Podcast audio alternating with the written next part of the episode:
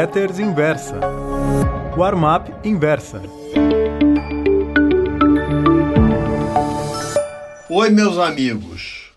O título da Warm-up Inversa de hoje é A Bolsa e a Guerra. Ao longo das seis décadas nas quais estudei o comportamento do índice industrial Dow Jones da Bolsa de Valores de Nova York, jamais me preocupei em examinar, retroagindo minhas pesquisas, como o mercado oscilou durante a participação dos Estados Unidos na Segunda Guerra Mundial. Sempre achei que, ao longo do conflito, os americanos preferiam investir em obrigações de guerra para ajudar no custeio das Forças Armadas e que Wall Street fora totalmente relegada a segundo plano. Mesmo porque boa parte dos traders e brokers foi convocada para a luta na Europa, no norte da África e no Pacífico.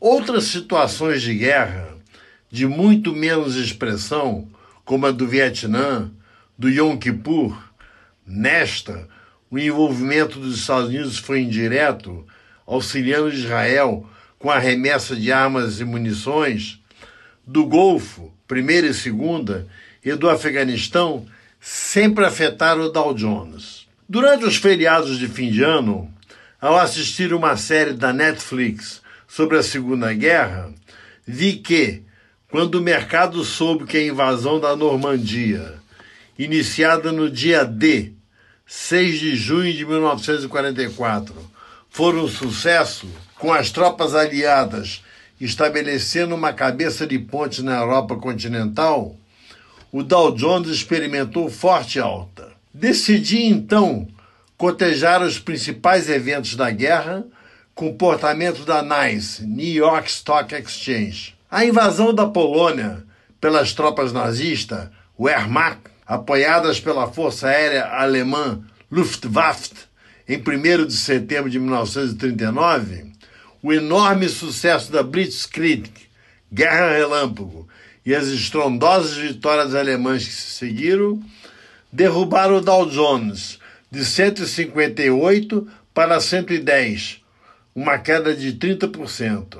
Metade desse rombo foi revertida com a recuperação da economia dos Estados Unidos, causada pelas exportações de armas e gêneros dos mais diversos, para ajudar a Grã-Bretanha e mais tarde a União Soviética, que fora invadida pela Alemanha em junho de 1941 em seus esforços de guerra. Veio então um ataque japonês à base naval de Pearl Harbor, no Havaí, com a destruição de boa parte da esquadra americana no Pacífico.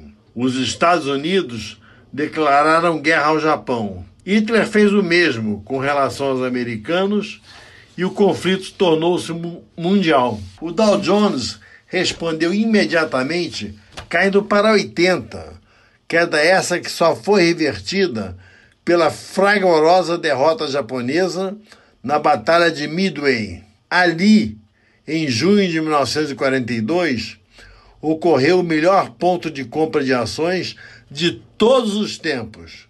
Os fundamentos atravessando a tomada de Guadalcanal, o acima citado dia D, a de derrota da Wehrmacht em Stalingrado, a rendição incondicional alemã, as bombas atômicas de Hiroshima e Nagasaki e a rendição japonesa.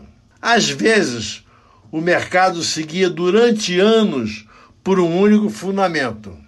Foi o que aconteceu na Segunda Guerra Mundial. Nessas ocasiões, só resta aos investidores e traders profissionais acompanhá-lo. Se acertarem seu desfecho, ganharão. Se errarem, perderão.